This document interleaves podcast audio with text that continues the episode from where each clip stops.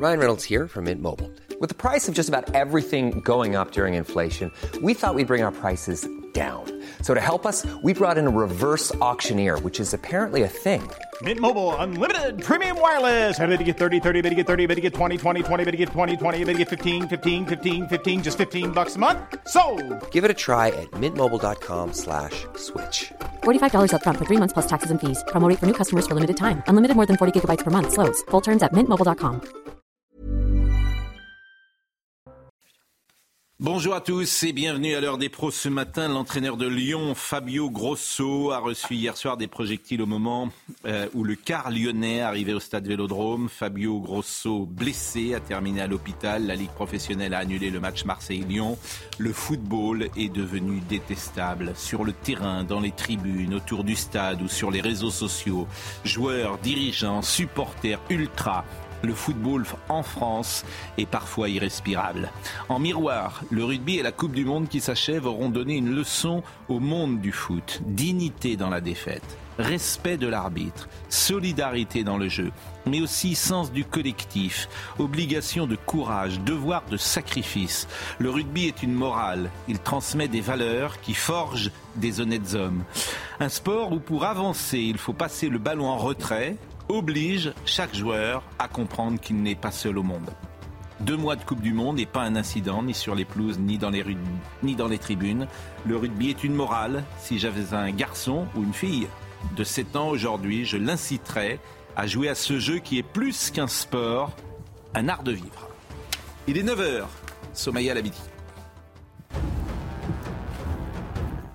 L'armée israélienne fait état de dizaines de combattants tués dans la nuit à Gaza. Tsahal précise que les terroristes s'étaient barricadés euh, dans des bâtiments et des tunnels et avaient tenté de les attaquer. Un avion de combat a visé un bâtiment avec, je cite, plus de 20 terroristes du Hamas à l'intérieur. 60 interpellations et 9 policiers blessés après l'assaut d'un aéroport au Daghestan, selon le ministère russe de l'Intérieur. Plus de 150 participants actifs ont été identifiés. Hier, une foule dense et compacte a pris d'assaut l'aéroport à la recherche de passagers israéliens. Et puis un phénomène météo exceptionnel et explosif va frapper la France selon Météo France. La tempête Ciaran devrait arriver en milieu de semaine et, et atteindre son intensité maximale ce jeudi avec des vents pouvant atteindre les 150 km par heure. Virginie Giraud, que vous découvrez désormais sur notre antenne et que vous pouvez entendre sur Europe 1, notamment le week-end, historienne chroniqueuse. C'est à quelle heure le week-end? À 15h jusqu'à 16h, le samedi et le dimanche. Et ça s'appelle comment? Au cœur de l'histoire sur Europe 1. Et c'est formidable, j'ai écouté ce week-end, c'était Robert Capa et les présidents américains. Philippe Guibert, euh, Gauthier euh, Lebret, Vincent Hervouette et notre ami Georges Fenech. On va évidemment parler de ce qui se passe en Israël, mais je voulais vraiment qu'on revienne sur le football, parce que ce qui s'est passé hier soir, ça aussi, ça témoigne de la réalité de notre pays, bien sûr. Ça s'est passé en dehors du stade, ça s'est passé à Marseille, et euh, tout ça, bien sûr, fait sens. Voyez le sujet de Juliette Sada. Les faits se sont déroulés en début de soirée. À quelques minutes de la rencontre, en cette dixième journée de Ligue 1, le bus transportant l'équipe lyonnaise est caillassé aux abords du stade Vélodrome. Résultat, plusieurs vitres cassées. L'entraîneur lyonnais Fabio Grosso est touché par des éclats de verre au visage. Son adjoint, Raphaël Elongo, aurait également été blessé à l'œil. Après un temps d'incertitude, le stade Vélodrome se vide. La rencontre est annulée. Attention, s'il vous plaît. Le match pas lieu ce soir. Une déception pour les supporters. Il n'y a pas vraiment de mots pour décrire la situation, mis à part qu'on est dégoûté ce soir. Une fois de plus, les, support- les supporters marseillais ont se fait remarquer. Franchement, voilà, nous on a fait le déplacement, on a pris sur notre temps, on est venu au stade pour voir le match. En plus, on était content parce qu'on a affronté Lyon. Euh, voilà, vraiment dégoûté, il n'y a pas d'autre mot que, que dégoûté. Du côté de l'Olympique de Marseille, c'est l'indignation. C'est complètement inadmissible. Je suis en colère, je suis dégoûté. C'est une situation que c'est inadmissible, même si c'est dehors du stade, même si c'est dans la voie publique. Ça n'a pas la place ni dans le football, ni dans la société actuelle. La ministre des Sports, Amélie Oudéa Castera, elle aussi réagi. Elle qualifie l'incident de révoltant et inadmissible. Elle demande à ce qu'une enquête soit menée rapidement et les responsables sanctionnés. Euh, le journal L'équipe a titré ce matin, très belle une d'ailleurs, le dégoût et la honte avec cette photo de Fabio Grosso. Vous pourrez dire Vincent Duluc, notre excellent confrère. Il faut, il faut vraiment être des bas du front, écrit-il, des abrutis de concours pour estimer qu'il n'y a pas assez de haine dans ce monde actuellement et que le football du dimanche soir vaut que le sang coule même légèrement. Il faut avoir été absent le jour de la distribution de l'intelligence, mais pour la bêtise, n'avoir jamais manqué un jour pour faire du parcours d'un quart de joueur de foot le théâtre d'une guérilla urbaine. Euh, il y a quelques instants, euh, M. Darmanin s'est exprimé sur les interpellés.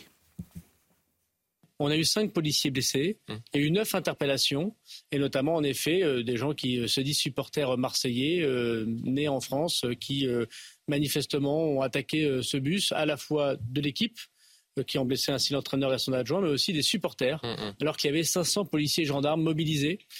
C'est absolument euh, sidérant. Alors je précise que comme ça s'est passé en dehors du stade, le club n'est absolument pas responsable, il n'y aura aucune sanction sportive, mm. ce qui est la loi. Euh, en revanche, je vous propose d'écouter Amélie Oudéa Castera. Consternation, révolte, dégoût, et puis évidemment un sentiment d'empathie pensée évidemment énorme pour le coach, pensée pour l'équipe, pensée pour l'adjoint du coach, puis pensée pour les supporters. Les 67 000 qui étaient venus là euh, juste pour partager un beau moment de, sport. D'ailleurs, je salue euh, le calme avec lequel euh, ils ont évacué le, stade hier, en dépit de la frustration. Autre passage que je voulais vous faire écouter sur les interpellations, Madame la ministre des Sports. On a déjà sept interpellations. Ça va continuer. L'enquête va permettre d'établir très précisément la chaîne des responsabilités et il faudra que l'ensemble des auteurs de ces agissements inadmissibles soient très sévèrement punis. Alors évidemment, la responsabilité du club va se poser, mais je l'ai dit, c'est en dehors du stade, donc c'est sur la voie publique. Le club n'est pas responsable de ce qui se passe à un kilomètre de son stade. Ça, ça, il y a une responsabilité morale, peut-être, avec les ultras, notamment à Marseille, et une sorte de complaisance de tout le monde du football pour les ultras les journalistes compris, qui expliquent qu'il fallait refaire venir des ultras au, Parc des Princes. Dans le phénomène ultra, il y a de la violence. Vous pouvez prendre le truc dans tous les sens, il y a de la violence. C'est intrinsèquement violent, le phénomène ultra. C'est intrinsèquement violent. Donc, ça, euh, donc, par définition, d'être absolument fan de son équipe induit une forme de violence. Alors, parfois, il y a des hiérarchies, bien sûr, mais bon. Écoutez, euh, Madame Oudéa Castera. On a besoin d'avoir sur ces sujets-là une identification très précise de la chaîne de responsabilité et derrière d'avoir une réponse globale et sans concession, celle de la justice rapide et ferme.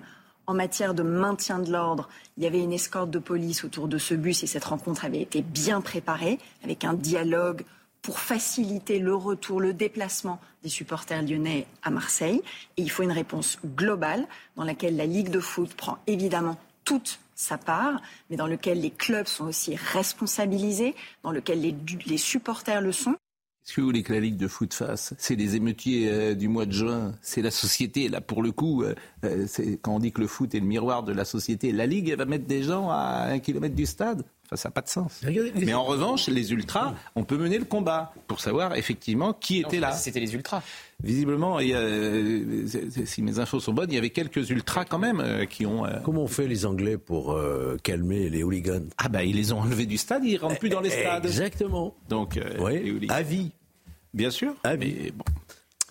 Moi, je connais pas grand-chose au foot. En revanche, ce qui m'a intéressé, c'est de voir monter ce phénomène de haine et de violence comme une aspiration de la société à en revenir aux mains, à faire couler le sang. Et j'ai regardé rapidement ce matin un article de Serge Bernstein, historien, qui explique les mouvements de la violence, en fait, de plus en plus violents après la Première Guerre mondiale. C'est cette fameuse barbarisation qu'on a apprise à l'école parce que les hommes étaient confrontés à la violence. Et ensuite, après la Seconde Guerre mondiale, la prospérité fait qu'il y a un retour à une certaine forme de pacifisme. Et là, on revient à un mouvement vers la violence, comme des enfants gâtés, parce qu'on a tout, et c'est un petit peu les mouvements que C'est pas nouveau dans le foot, c'est-à-dire qu'en 1986, vous avez eu au Ezel euh, une quarantaine de morts et, euh, des hooligans anglais qui euh, se sont affrontés avec les hooligans italiens. Donc il y a toujours eu dans le foot ce type de dérive ponctuellement.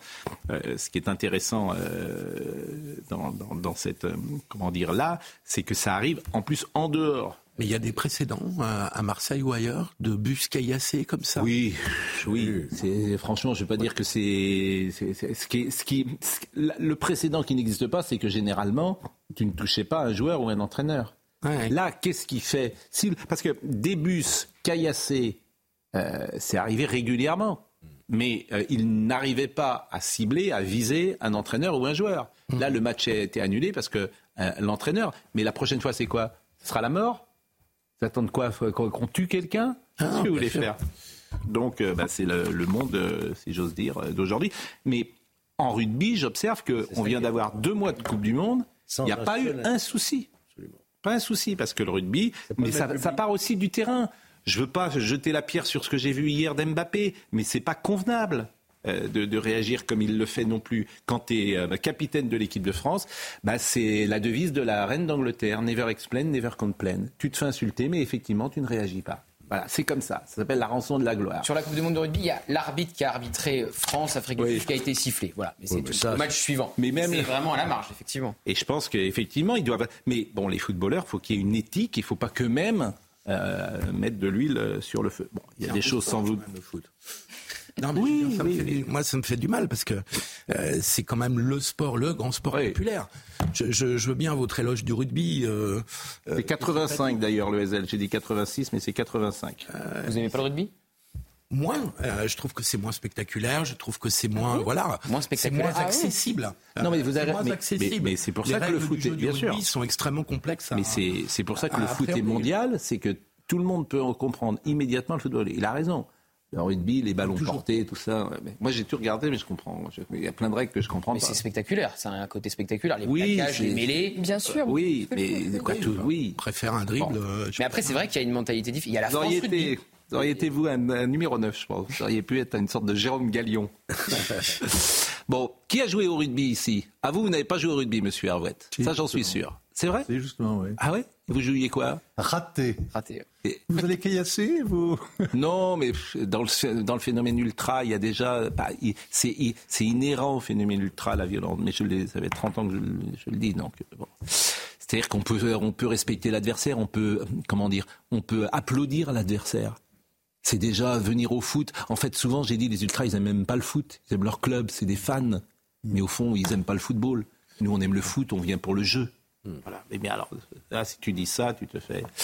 À Sochaux, c'est quand même les ultras qui ont, été à l'initiative de la reprise du club.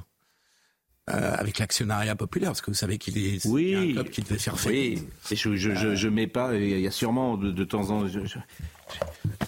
Non, non, mais d'accord. Mais Moi, les ultras, voilà. c'est vieux comme le sport. hein. Il y en avait Non, déjà dans non, il y en avait pas Ah, mais des si, années il y en 70, avait des. ouais. Ah, non, enfin, je veux dire. Quoi, en France, c'était plus Dans l'Antiquité, il y avait déjà ce genre de comportement à Pompéi et il y avait eu des interdictions d'accès Mais il y avait euh, moins de à. Non, Il y avait moins moins de football, mais il y avait des caillassées gladiateurs, aussi. c'était quand même beaucoup plus chic. Alors Virginie, qui va venir nous rejoindre, va mettre en perspective notre information et on passe du stade Vélodrome à Pompéi. Donc vous voyez, c'est vrai. Et c'est vrai, dans Et les Jeux donc, il romains. y a eu des interdictions de stade à l'époque à cause Allez.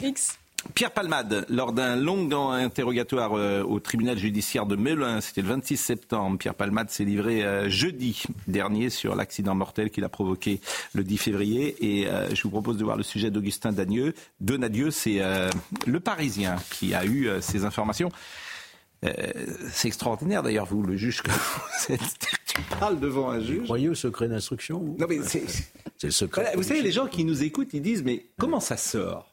Ah, C'est ça qu'ils disent. Comment ça sort? Parce que qui est au courant de cette, euh, de cette interview? Le juge, l'avocat, le procureur, le greffier. Donc cherchez. C'est un des quatre, hein Forcément. Et qui a intérêt à ce que ce sort? Alors, il y a des. Parfois, ça peut être d'ailleurs là. J'ai envie de dire, il n'y a pas, euh, euh, comment dire, euh, il n'y a pas de conséquences au fond que ça sorte. Il, il aurait pu le dire publiquement. Bon, mais il faut le, su- il faut le supprimer ce secret d'instruction. Ah oui, vous, c'est toujours pareil. Quand il y a Ah un bah, problème, Mais il est supprimé de fait, hein. quand il y a-. Il faut le supprimer, ça sert plus à rien. Ça n'existe pas ailleurs. Hein. euh, Vous voulez le pays ruiner. Mediapart, hein. Comment? Vous voulez ruiner Mediapart? Ah bah ça, ça, oui, ça rétablirait les choses. Ça, alors, si c'est pour oui. ruiner Mediapart, je ne suis pas contre euh, cette disposition. Il faut garder Bon. le secret de l'enquête, mais l'instruction, bon, regardez aux États-Unis, vous avez l'instruction à l'audience publique, filmée en plus. La justice, elle doit être transparente au maximum. Bon, Bah, écoutez, voilà. vous Eric le- voulez qu'on filme euh, Mais bien les sûr. procès Mais Vous voulez surtout qu'on filme lui-même. Euh, que- Ah bah, le, le 6 novembre, oui. C'était une blague pour Monsieur Dupont-Moretti. Je, je- je le sais. pas chez vous. Mais je le salue quand même. Un jour il viendra. Tout ça n'est. Écoutez, tout ça est dérisoire. Nos querelles sont dérisoires par rapport à l'état du monde. Sérieusement. Alors, voyez le sujet de Pierre Palmade. Trois heures durant, face à la juge d'instruction le 26 septembre dernier, Pierre Palmade est interrogé sur ce jour où il a percuté frontalement la voiture d'une famille sous l'emprise de stupéfiants. Dans des propos rapportés par le Parisien, l'artiste évoque un trou noir ce jour-là. Je suppose un épuisement de fatigue totale. Un déport comme ça, je suppose que je suis tombé de fatigue après trois jours de consommation de drogue sans dormir. L'accident fera quatre victimes, dont un enfant décédé avant sa naissance. Je suis horrifié de savoir que je suis la cause de tout ça. J'ai bousillé la vie d'une famille. Je m'endors et je me lève avec ça, sincèrement. Je suis responsable de la mort d'un enfant. Mon accident a tué ce bébé dans son ventre. Qu'il soit mort avant ou après l'accouchement, le résultat est le même. C'est de ma faute. Ne cherchant pas à échapper à ses responsabilités, l'artiste admet même devant la juge avoir rechuté, et ce, malgré une thérapie qu'il a obligation de suivre. C'est tout le cœur de la maladie et de la dépendance. Je peux être rongé une heure avant par l'accident et les blessés. Tant que je ne suis pas à 2 cm de la gueule du loup, je ne vois pas le danger. Pierre Palmade affirme cependant à la juge vouloir vivre sans prendre de drogue. Je veux être amoureux sans drogue, être en bonne santé, ne plus fréquenter les gens qui se droguent. Pour moi, c'est une nouveauté. Je vais pouvoir ressentir la vie, les émotions, à moi de savoir les encaisser. Le procès de Pierre Palmade pourrait se tenir au printemps 2024. Il serait jugé pour blessures involontaires. En attendant, l'artiste reste sous contrôle judiciaire.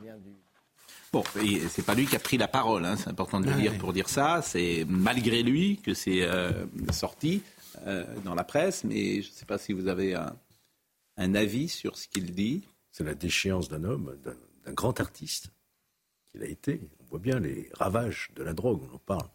Pas suffisamment d'ailleurs, des ravages de la drogue. On voit bien cette chute, cette chute vraiment. Euh, Mais ce qui est intéressant, c'est que vous disiez qu'il y a quatre personnes qui ont pu faire fuiter l'information. On peut s'amuser à faire des déductions logiques. Est-ce Mm. que ce serait un juge ou un greffier pour se faire mousser auprès des amis journalistes parce qu'on connaît quelqu'un de célèbre? Ou est-ce que c'est l'avocat de Palmade lui-même pour susciter l'empathie? Parce que, vu les déclarations, on a envie de sortir les, violons. ouais. vous voyez Je choisirais cette option-là. En La, fait, euh, la bien- violation du secret d'instruction, Mm. à ma connaissance, n'a quasiment jamais été sanctionnée, alors que c'est un délit. Vous avez les, les journalistes qui comparaissent devant des juges. Dit tout à Quels l'heure. sont, euh, comment vous êtes-vous procuré euh, documents dit tout à l'heure qu'il Il fallait fallait supprimer. supprimer. Secret des sources. Bien sûr. Donc c'est une hypocrisie totale, en fait. Mais vous étiez pour le supprimer, Georges Qu'est-ce qui vous fait sourire Vous étiez pour le supprimer il y a deux secondes et maintenant vous dites qu'il n'est plus pas Mais Puisqu'il sanctionné. n'est pas sanctionné, supprimons-le. C'est Ah, cohérent ce que je dis. Bon. Ah oui, c'est un peu comme les manifestations. On tente de les interdire, elles ont quand même mieux, donc supprimons l'interdiction. Supprimons l'interdit, supprimons tout en fait. Voilà. Non, mais j'aimerais bien que Palmade ça, s'exprime sur son addiction. Et pas euh, devant un juge d'instruction, parce que ce qu'il nous dit là est humain et très bien. Oui. Euh, mais moi, j'aimerais bien qu'il s'exprime sur son addiction. Mais comment qu'est-ce on que en vous- arrive là? Mais comment on en arrive là? C'est- simple, hein. Je veux dire, qu'est-ce que.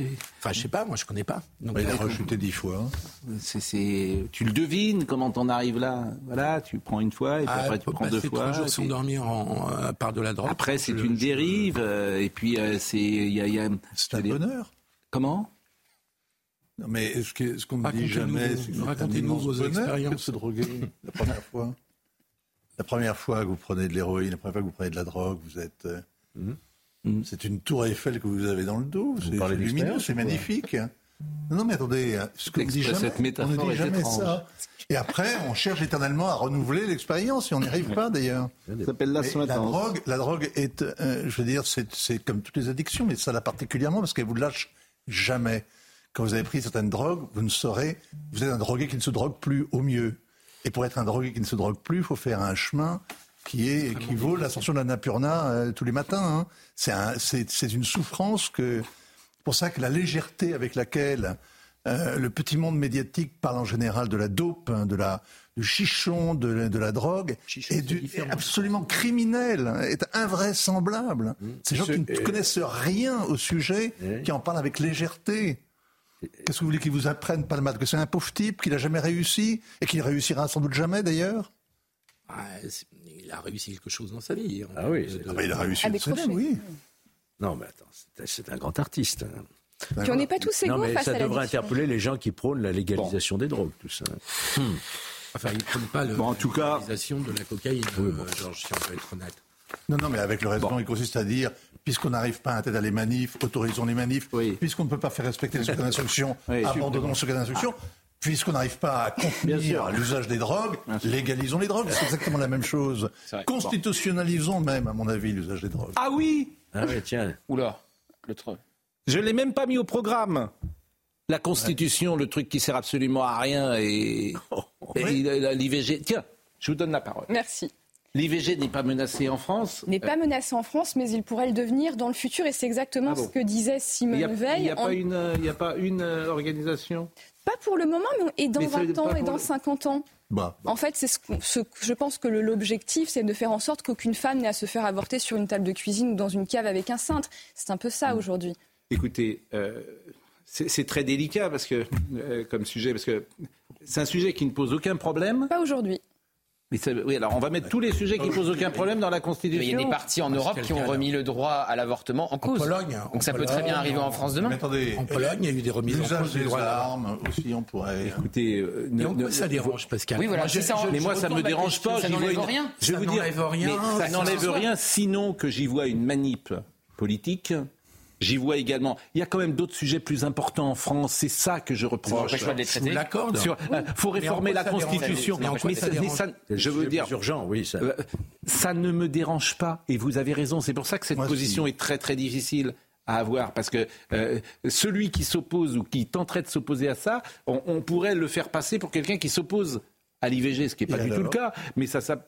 bah, et alors euh, Et alors? C'est interdit bah, C'est vous avez- légalement interdit Non, vous avez le droit de vous opposer à l'IVG, mais le débat a été tranché en non seulement j'ai le droit de 74. m'opposer par mes convictions, mais j'ai aussi, en tant que journaliste, le droit de m'interroger et de me poser quelques questions. Par exemple, comment se fait-il Comment se fait-il, quand vous regardez en France, que la France est record d'Europe du nombre d'IVG Comment est-ce que vous expliquez qu'il y en ait 234 000 en 2023, 216 000 en 2016, 209 000 en 2004 C'est-à-dire qu'il y a une progression de 15 Et qu'est-ce- et qu'est-ce que vous voulez alors que dire? Dans tous les pays européens, vous voyez un abaissement. qu'est-ce que vous voulez Et dire comment est-ce Bah, que vous parce que, ah, moi, je vous expliquez que la l'explique. France- Je vous l'explique. Comment est-ce que vous expliquez que la France est champion du monde développé en nombre d'avortements Et Mais je vous l'explique très simplement. il y a 40 ans Elle vous répond. Je vous l'explique très simplement, c'est que depuis une bonne quinzaine d'années, il y a un lobbying qui se fait contre la pilule contraceptive et contre tous les moyens de contraception hormonaux parce qu'ils auraient des effets secondaires plus ou moins lourds. Sauf que plus on fait chuter cette contraception, plus on fait évidemment remonter aussi mécaniquement le taux d'avortement. De même que moi, j'ai grandi dans une génération qui avait accès facilement aux préservatifs, où il y avait des publicités toute la journée dans le club Dorothée là-dessus. Nous, on l'avait dans le crâne. Les jeunes d'aujourd'hui n'ont plus du tout l'importance du préservatif en ligne de mire dans leur sexualité. Donc il y a un problème de santé publique et on revient à Moi, j'ai Simone grandi Veil. dans une génération où on entendait dire qu'il y avait, par le planning familial, qu'il y avait 200 000 avortements par an en France, ce qui était un chiffre qui paraissait extravagant à tous les praticiens, à tous les médecins. Et aujourd'hui, on en est à 234 000 avortements remboursés, sans compter, madame, un million de pilules du lendemain. qu'est-ce que vous voulez dire en France. C'est-à-dire qu'on est à la fois le pays champion Vous voulez supprimer la pilule Mais lendemain. qu'est-ce que vous voulez dire. Parce que ça, Pourquoi qu'est-ce que vous voulez je dire pense, que, je pense que quand sur un plateau de télévision comme le nôtre, on part du principe que tout le monde est d'accord autour de la table. Oui, tout le monde est d'accord. Mais Tout le monde est d'accord Bah pour euh, l'IVG, oui. Moi, je suis, moi, personnellement, j'ai des convictions qui, Mais non, mais- qui s'opposent à l'avortement. Mais vous n'êtes pas. convictions. Attendez, attendez. Attendez. laissez-moi. Vincent, laissez-moi terminer. Vous- que vous, vous soyez contre l'IVG euh, à titre personnel dans votre vie personnelle, il n'y a aucun souci. Mais vous n'êtes pas contre cette loi pour euh, ceux qui souhaitent avoir recours à l'IVG. Non, c'est pas ce que je vous dis. Ce que je Mais oui, mais c'est ça l'essentiel. Ce que je vous On dis, pas- c'est qu'à partir du moment où vous avez de part, de- les- que tous les médias, que tous les partis, que tous les journaux militent pour la légalisation, l'usage le plus large de l'IVG, Vous avez, bien sûr, bien sûr. Personne pas dit assez de personne dit pas ça. assez de médecins praticiens. Non, Comment se ce que vous fait-il dites qu'il y a encore Ce que vous dites était inexact. C'est pas du, c'est pas du militantisme Ah bon pour avoir recours à. Mais bien sûr. C'est simplement l'accès à un droit. Bon, voilà, pas la mais- même mais- chose. Et puis la, la pilule Bon. du lendemain, c'est pas un avortement, parce que j'ai l'impression que vous n'êtes pas très sûr de ce que c'est. La pilule du lendemain désagrège la muqueuse utérine au lendemain d'un rapport sexuel pour qu'il n'y ait pas de nidation. Ce n'est pas un avortement. C'est pas- Il y a deux pilules du lendemain, comme vous le savez. Vous avez informé, vous savez qu'il y en a deux, deux, deux différentes. Une qui empêche l'anidation, effectivement, de l'ovule fécondé, et l'autre qui empêche, en revanche, l'ovulation, la, la- la fécondation. Donc, on est, il y a deux pilules. Celle qui, celle qui empêche La l'anidation. contraception IVG, c'est pas la même chose. hein. Mais non, c'est bien ce que je vous dis. Il y en a deux différents. En tout cas, en tout cas, Vincent, je ne comprends pas votre problème, mais tout le monde est d'accord. En France, je ne connais pas quelqu'un qui soit contre l'IVG pour l'ensemble des, euh, des comme une disposition légale. Je- j'en connais, oui, alors, associations. bah, moi, j'en connais pas, mais euh, j'en connais pas personnellement. Mais en revanche, je connais des- gens. En revanche, je connais des gens et je peux, euh, je veux dire, c'est concevable à mes yeux, qui, pour des raisons personnelles, de conviction, ne souhaitent pas dans leur propre vie avoir euh, Recours à l'IVG. recours à Mais ça, ils l'IVG. ont parfaitement Mais ça, le droit. ils ont Les- parfaitement le l'Église catholique est contre. L'église, L'église toutes les églises oui. sont contre. hein. Oui, je Toutes suis les d'accord avec églises vous, mais alors si tous les catholiques, mais c'était qui, qui- qui- Non, mais il y a des, il y a des- maintenant ils sont députés catholiques au RN, qui- mais il y avait des, des gens au RN avant de devenir députés qui étaient contre la loi de Simone Veil. Absolument, Je pense à Caroline. Parmentier qui parlait de génocide.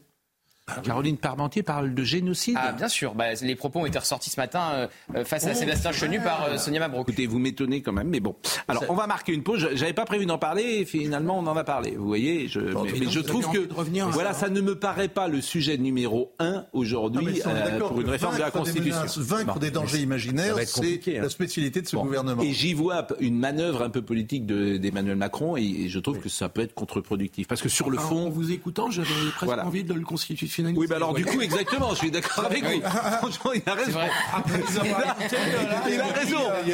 Finalement, c'est Alors, franchement, que c'est la voie parlementaire qui a été choisie pour Oui. éviter qu'il y ait un débat sur le sujet. Mais le débat a eu lieu, bon sang de bois. Ah, il y a eu un débat. qui, comme moi, ils sont Bon. Il y a eu un particulièrement... débat Allez, je comprends la pause. il n'y a pas eu de débat. Alors, je vais vous Il y a Il n'y dire. a pas de référendum. Il n'y a pas de débat parce qu'il n'y a pas de référendum. Le débat a eu lieu en 1974. Je vais vous dire, oui. Parlementaire. Non mais il y a eu un débat en plus sur la constitutionnalisation Je constitutionnalisation vais- de l'IVG. Enfin, si on fait un débat, vous pensez que les gens sont contre l'IVG en France Je ne sais pas où vous vivez. Non, mais ça mais- permettrait, de- Bon. par exemple, de souligner le fait que la France est un pays assez particulier où le débat n'est pas permis et où il y a le plus d'avortements en Alors, Europe et dans les pays bon, alors, développés. on va marquer une pause. Mais Vincent, ce serait donner, me semble-t-il, une tribune extraordinaire aux anti-IVG avec un alors référendum.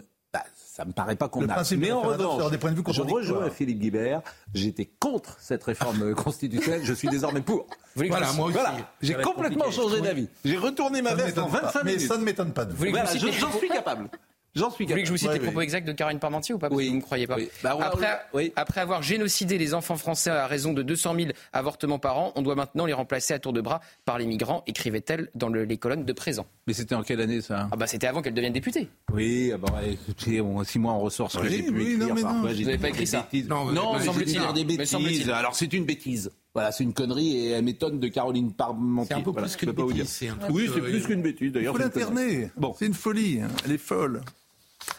Traite. Mais vous êtes Ah, sûr disons, le changement d'heure, vous, ça vous met, euh, vous êtes en forme, hein, parce que. Ah, vous Non, mais si vous voulez euh, pas voir qu'il y a un petit Il est neuf sujet, mais bon. Mais euh, le sujet, Il n'y a pas de sujet. Pardon. Est non, français, je crois il qu'il n'y a est pas de le droit, sujet sur l'IVG. Non, effectivement. l'effondrement de la natalité, c'est pas un sujet. Le nombre d'IVG, c'est pas un sujet. Il n'y a pas de sujet. Ah, Mais donc, non. on va revenir aux avortements clandestins avec vous. hein. Franchement, vous me fichez la trouille. Hein. Ah oui. Non, peut-être qu'il faudrait peut-être aider des femmes qui pourraient avoir des enfants et qui finalement estiment qu'elles ne peuvent pas les avoir. est-ce qu'on peut- c'est- Marine. Mais c'est elle- est nous, Marine, 19e d'accord. siècle. Bah oui, pourquoi elle ne me demande pas la pub? Parce que là, on doit être très en retard, hein, je pense. Bon, allez, non, non, mais c'est, si elle dit rien, c'est que c'est bon, dit euh, Il y a plus de. Donc, euh, on va marquer une pause. Et on va parler, euh, évidemment, de ce qui se passe en, en Israël dans un instant. À tout de suite. Bon, nous sommes très en retard et je tiens à préciser que la discussion que nous avions avant la pause y a, été euh, tout le long de cette euh, pause, euh, c'est poursuivi. à 9h34, Somaya Labidi. On est très en retard, Somaya. Cinq policiers blessés déjà neuf interpellations suite au caillassage du bus de l'OL hier soir à Marseille. Et d'autres interpellations risquent de survenir grâce à la vidéosurveillance, prévient Gérald Darmanin euh, ce matin sur France Info. Euh, pour rappel, le match OMOL a dû être reporté après les violences et la blessure au visage de Fabio Grosso.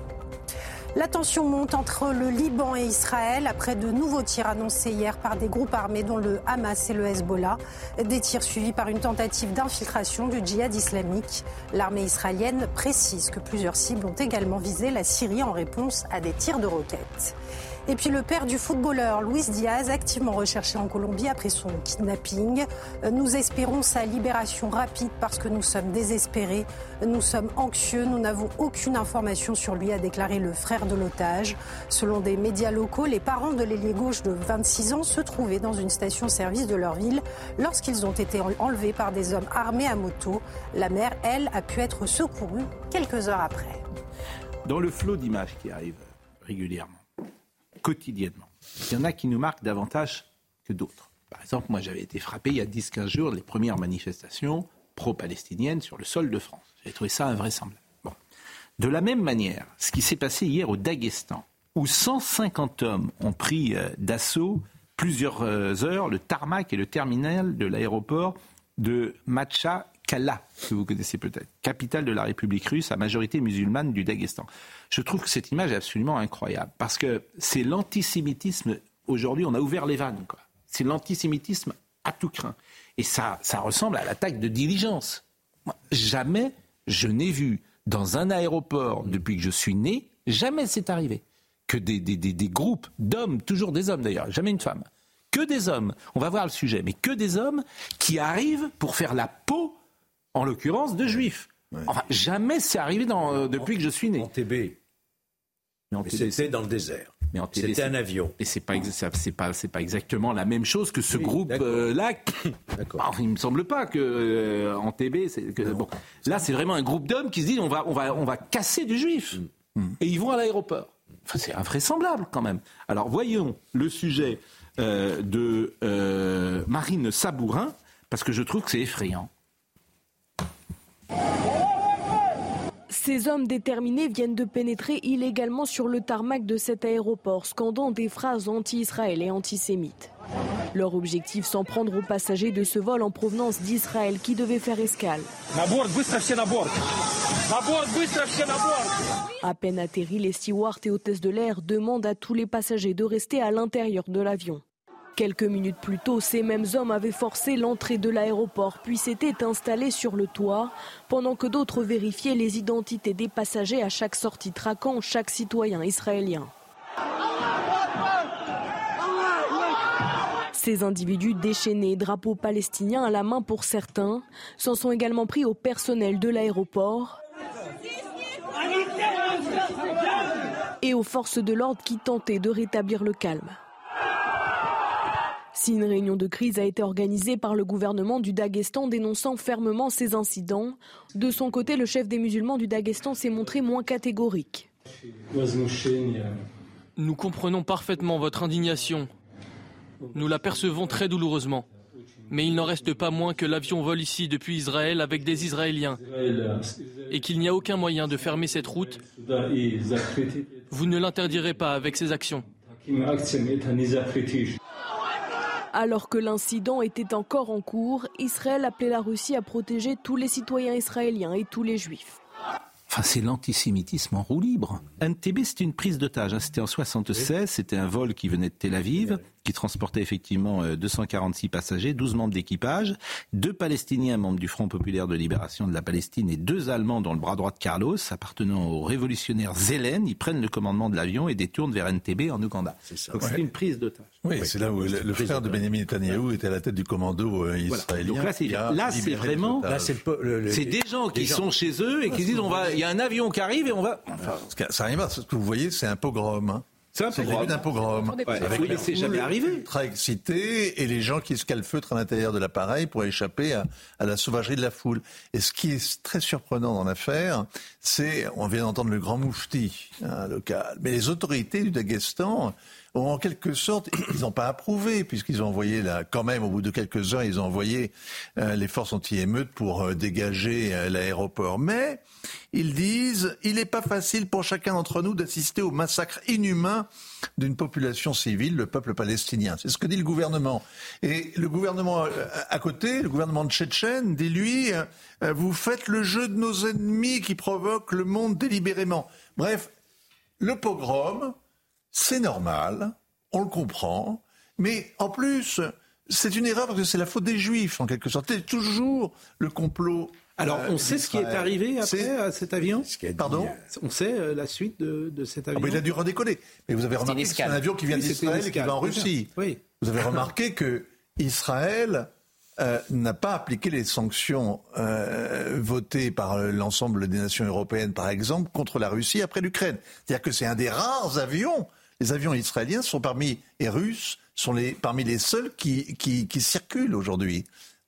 Hein, Enfin, vers moi, je trouve- je trouve que c'est- Donc, ce monde Il n'y a, pas est- d'hostilité entre la Fédération de Russie, normalement, et Israël. ou Vincent, quand je dis ces images-là, je n'ai jamais vu ça de ma vie. Des gens qui, qui montent sur des, euh, sur des ailes. Oui, les types qui montent sur l'aile pour regarder s'il y a des J'ai- juifs à l'intérieur. Mais on est d'accord, je n'ai jamais Mais vu ça, même contre aucune, contre aucune autre nation, communauté de ça. Jamais. Non, vous assistez à un pogrom, vous assistez à une sorte de pogrom, et les, les types, en plus, se filment. Moi, ce qui m'a Oui, bien frappé, c'est qu'ils ne sont pas masqués. Ils ont le visage Exactement, c'est l'antisémitisme en roue libre. Ils cherchent pas à échapper aux caméras. Ils sont déterminés sur Je suis et sur leur impunité. Mais au 19e, au début, pardon, au 19e, au début du prie, 20e, il y a eu beaucoup de pogroms. Est-ce qu'on ne va pas assister à une période où les pogroms reviennent, où ils vont à nouveau se banaliser? Moi, c'est ça qui m'inquiète. Mais d'autant plus, d'autant plus que là, on est dans le Caucase, qu'on est voisin de la Tchétchénie, où il y a une très forte euh, tradition d'antisémitisme. Et où Poutine, a, effectivement, a été très dur avec les Tchétchènes, il faut le rappeler, parce que les Occidentaux n'ont peut-être pas toujours saisi ce qui se passait là-bas. Et que nous, on a été assez fous pour accueillir en droit d'asile les Tchétchènes. euh, 2000 des, Tchétchènes. des- des Caucasiens qui sont pas du tout des combattants de la liberté, mais qui sont des ennemis de la liberté. Mais il y a une très forte tradition d'antisémitisme dans cette région. Et là, on en a une. mais là, on est au-delà. Manifeste. Ah on oui, est au-delà, c'est- ça s'appelle une chasse Mais- à l'homme. Parce que qu'est-ce qui se passe si les... Si, si les... bah, ils se font portes- Ils se font. Bah, ça été un lynchage. C'est invraisemblable. Enfin, moi, je trouve que. En fait, c'est des informations qui pourraient justifier la une de tous les journaux en France. Ça a pas mal tourné, hein. Ça ça, tourne, a ça beaucoup tourne. tourné. Hein. C'est effrayant. hein. Bon, euh, Israël sur place, cette fois-ci, qu'est-ce qui se passe? Euh, On va écouter Régine euh, Delfour qui nous fait le point sur les dernières avancées du conflit. Absolument, sur le terrain, nous constatons une montée en puissance de Tsahal. Le porte-parole de Tsahal, euh, Daniel Aguerri, a d'ailleurs confirmé une augmentation euh, des troupes dans la bande de Gaza. L'artillerie, l'infanterie, mais aussi euh, d'autres forces armées se concentrent principalement dans le nord de la bande de Gaza où il y a des combats puisque nous entendons des tirs de mitrailleuses lourdes. À Erez, il y a eu une tentative d'infiltration. Des hélicoptères de combat appuyés par l'artillerie ont Ce sont des terroristes qui sont sortis euh, des tunnels et qui ont ouvert euh, le feu. Tsahal a affirmé les avoir éliminés. Alors cette intensification a pour, euh, a pour conséquence des roquettes, de nombreuses roquettes qui sont tirées sur Israël, notamment dans le sud, dans le centre, mais aussi dans le nord. Et pour la plupart de ces roquettes, le dôme de fer a pu les intercepter. Bon, manifestement, donc, les choses. euh, ce week-end, vendredi dernier, l'opération terrestre n'avait pas commencé. En tout cas, euh, pas dans cette ampleur-là. Et manifestement, aujourd'hui, elle, est en place. euh. Vous avez raison de dire manifestement, parce qu'il y a comme un, un vrai brouillard de la guerre. On ne sait pas très bien ce qui se passe. J'ai été frappé de lire quand même, il y a trois jours, au début du week-end, un, un très long texte de l'ancien Premier ministre Bennett, qui a un plan en dix points pour éradiquer le Hamas. Et il prescrit finalement d'enterrer en quelque sorte les, les terroristes dans leurs tunnels. Alors, il ne parle pas des otages, hein, mais c'est un plan qu'il avait mis au point il y a quelques années et euh, euh, qui prévoit donc de créer une sorte de bande de sécurité de 2 kilomètres euh, à l'intérieur des, des frontières et de, de, de- et, euh, et de continuer à bombarder pendant des jours et des jours. Et quand, euh, quand on regarde ce qui se passe sur le terrain, on a l'impression que c'est cette politique-là qui est mise en œuvre mais avec hésitation. Peut-être que, peut-être que l'avenir et les jours qui viennent vont totalement me démentir, mais on n'arrive pas très bien à comprendre quelle est la, la, la stratégie militaire. Mais ils mènent leur guerre. On sent que la clameur tout autour de protestations monte, hein, partout, hein, dans le monde arabe. Mais, mais aussi en Occident, on demande une trêve humanitaire, etc. etc. L'ONU demande une trêve humanitaire? Oui, le, mais l'ONU va plus loin. Est-ce que l'ensemble des organisations de, onusiennes dénoncent ce qui se passe Euh, la- la- Par exemple, la Cour pénale internationale euh, dit qu'il y a qu'empêcher l'acheminement des, des, des secours aux civils, c'est un crime, dit la CPI qui a envoyé un émissaire sur place, un juge sur place.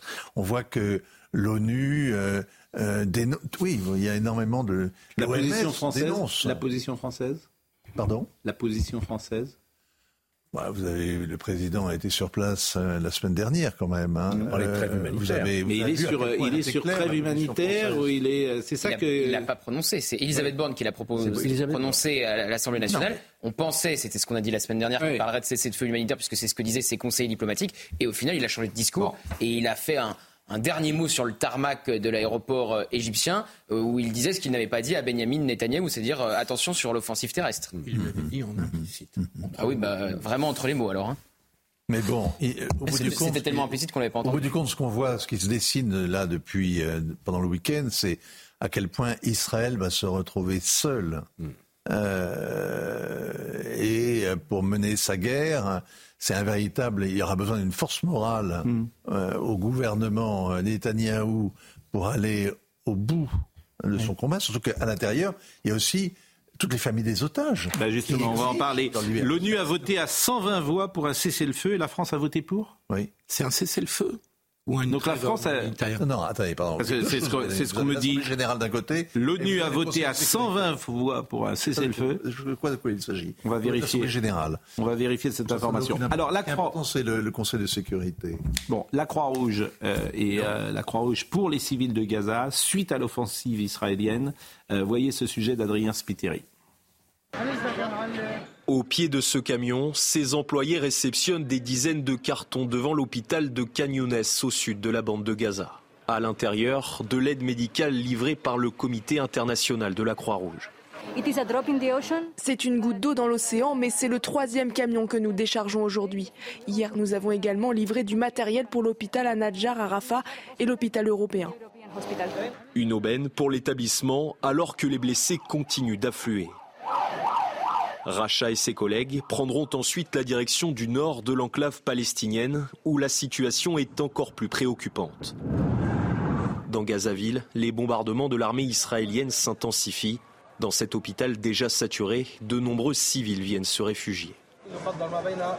Le nombre de résidents à l'hôpital se situe approximativement entre 12 000 et 14 000 personnes.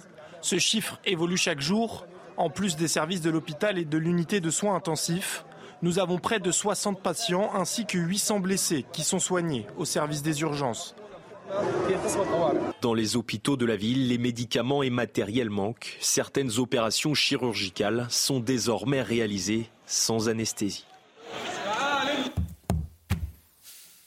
Bah, ce qui est intéressant quand vous voyez le, le- ce, ce- ce praticien de, de- de l'hôpital Al-Rod, c'est que les Israéliens ont demandé l'évacuation de cet hôpital parce que euh, ils savent ou ils, euh, ils accusent le Hamas d'avoir installé euh, toutes sortes de QG sous les hôpitaux. Oui. Donc ils ont exigé l'évacuation. Et ce que répondent de- les, les médecins, c'est qu'il est impossible d'évacuer euh, les, les- les patients rapidement sans mettre leur vie en danger. Il n'y a aucune nouvelle, évidemment. On ne sait pas où sont les otages. On ne sait pas. On dit qu'ils sont dans les tunnels. Est-ce Bah, qu'il y a des informations pas, euh, qui. il, y a, est-ce on a- qu'il y a- il y a toutes sortes de négociations de palabres qui sont évidemment euh, couvertes par le secret d'État. Euh, vous avez euh, par ailleurs le secret militaire parce que les Israéliens, avec leurs incursions, cherchent à obtenir des renseignements sur les otages. Et puis vous avez la campagne des familles qui disent tous pour tous immédiatement.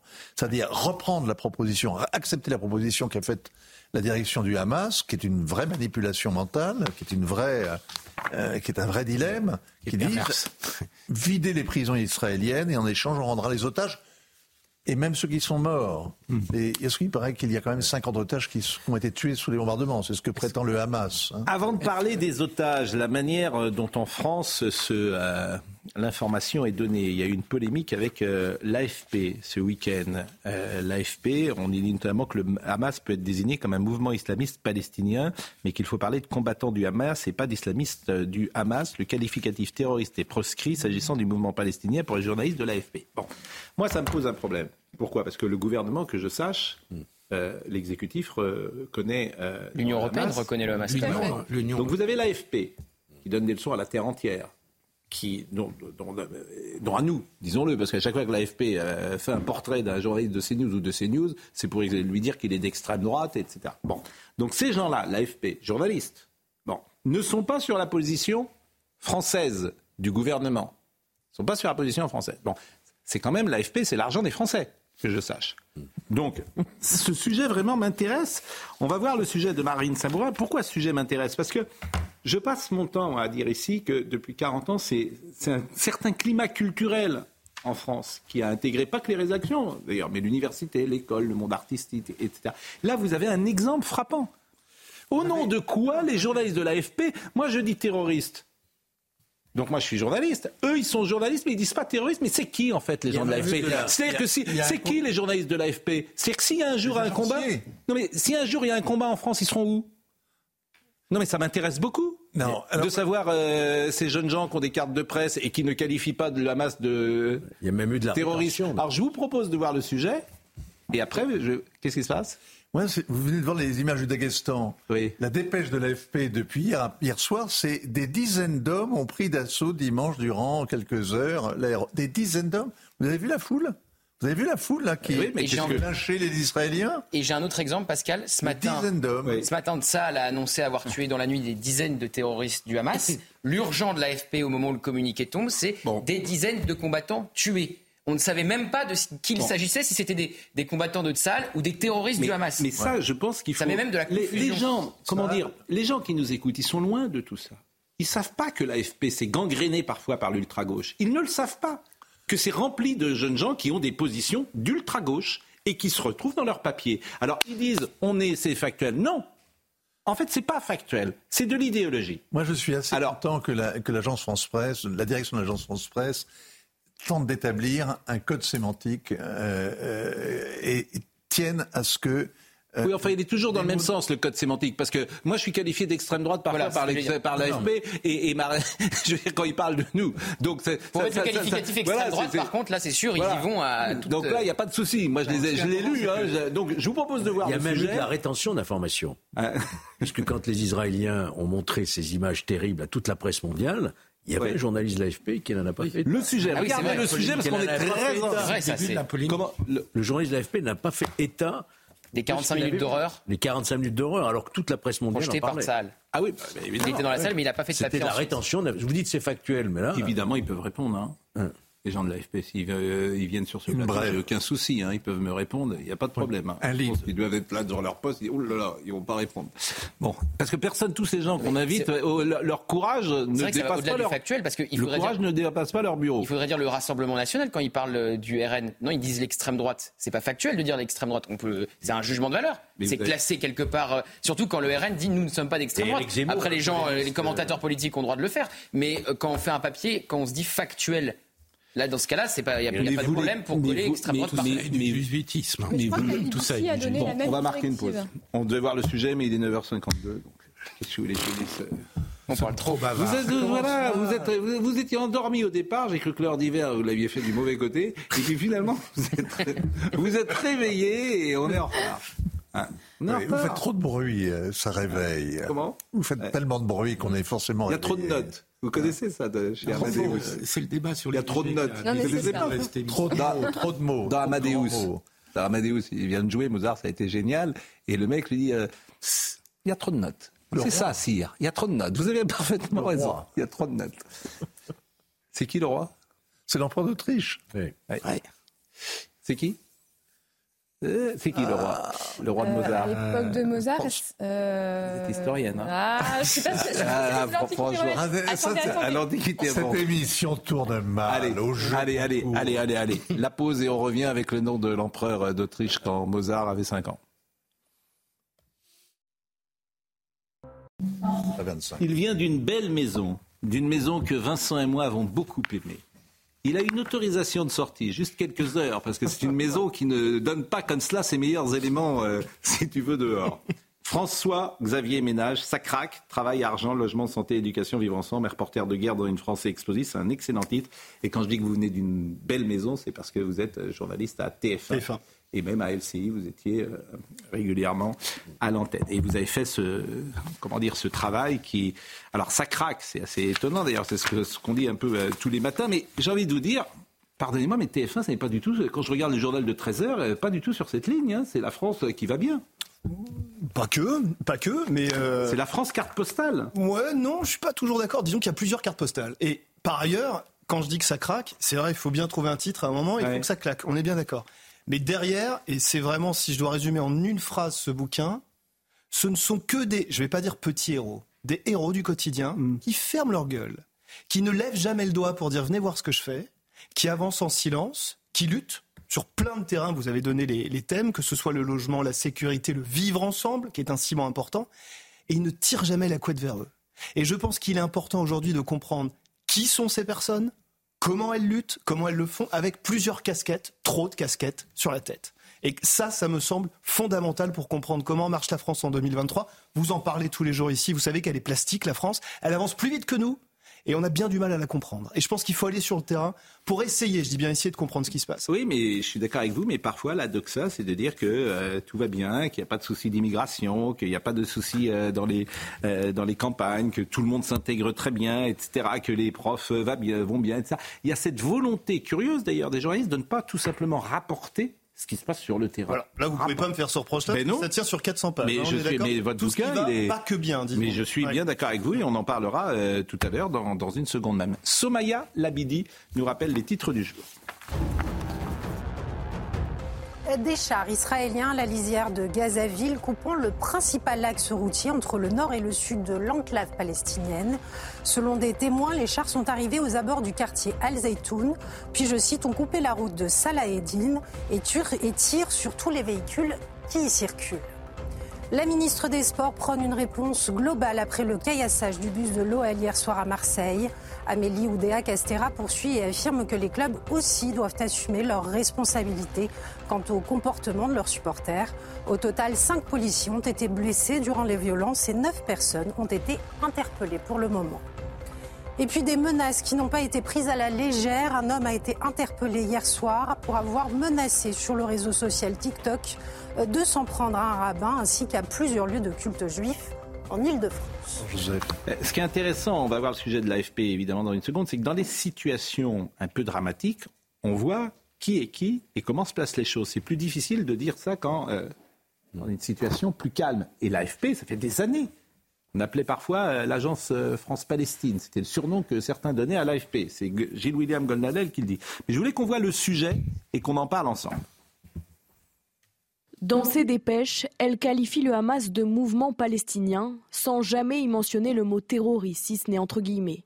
L'agence France Presse, l'une des trois grandes agences mondiales d'information et l'unique européenne, indigne une partie de la classe politique. Bon, ça suffit maintenant, l'AFP. Le Hamas est une organisation terroriste, pas un mouvement palestinien.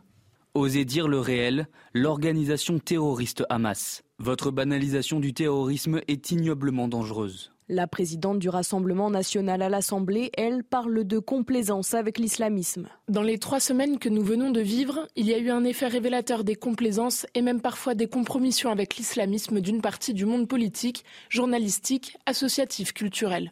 Quelques heures plus tard, l'AFP a réagi dans un communiqué. Conformément à sa mission de rapporter les faits sans porter de jugement, l'AFP ne qualifie pas des mouvements, groupes ou individus de terroristes sans attribuer directement l'utilisation de ce mot ou sans utiliser des guillemets. Dans une note de service publiée mardi dernier qu'a pu consulter le Figaro, l'AFP y explique notamment que le Hamas peut être désigné comme un mouvement islamiste palestinien, mais qu'il faut parler de combattants du Hamas et non pas d'islamistes du Hamas. Écoutez, euh, effectivement, votre réflexion était très juste euh, tout à l'heure. Euh, sans porter de jugement, c'est faux. Sans porter de jugement. Et bon, joint par le Figaro, Phil Chetwind, Chetwind, qui est le directeur de l'information de l'AFP, a justifié le non-emploi de qualificatif de terroriste en nous expliquant que le mot a perdu son sens. Vous vous rendez compte Ce qu'il faut aussi. hein. Donc euh, vous avez un des journalistes qui dit que le mot terroriste a perdu son sens. C'est bien. Et il est journaliste. Il y a une définition dans la loi. Franchement, mais ces gens sont une honte. Il faut dire les choses comme elles sont. Là, moi, il y a le sens des mots. Je veux dire, ces gens sont une honte. Selon lui, tous les gouvernements autoritaires du monde utilisent le mot pour parler de leurs opposants. Par exemple, nous privilégions les faits dont nous pouvons témoigner nous-mêmes. La description détaillée des attaques atroces en Israël est claire pour le lecteur. Euh, donc voilà. Et c'est l'argent public. Mais c'est un, comment dire, faut mener une telle bataille culturelle contre l'ultra-gauche en France, notamment auprès des organes de presse, auprès des artistes, auprès... que c'est gigantesque en fait. L'université, bien sûr, euh, l'école, évidemment. etc. Donc tout ça est gangréné par une pensée ultra-gauche où on en arrive à ne, pas, à ne même pas qualifier les gens du Hamas de terroristes. Admettons. Admettons qu'on les appelle des combattants islamistes. Admettons. Ils auraient pu rajouter qui ont commis des, crimes à caractère terroriste. D'ailleurs, le parquet national antiterroriste français est saisi pour nos otages et ceux qui ont été tués sur place. Et, ils ne- ils n'emploient pas le mot d'acte de terrorisme. Parfois, ils emploient même pas le mot islamiste, hein, ils mettent juste combattant. hein. Ce matin, c'était encore une fois le. Alors évidemment, moi j'ai une, par exemple, j'ai une dépêche de l'AFP sur Eric Zemmour. C'est toujours intéressant, des gens qui parlent que de factuels. Donc en février 2022, sur France Inter, le polémiste d'extrême droite. Voilà comment il est qualifié. factuel C'est factuel, le polémiste d'extrême droite? C'est un, jugement. un jugement. Bah, il n'est pas polémiste, il est journaliste. Deux jugements. Et journaliste, quand à l'époque il était journaliste, polémiste c'est déjà un jugement, et d'extrême droite, bah, c'est l'AFP qui le dit. Donc, voilà.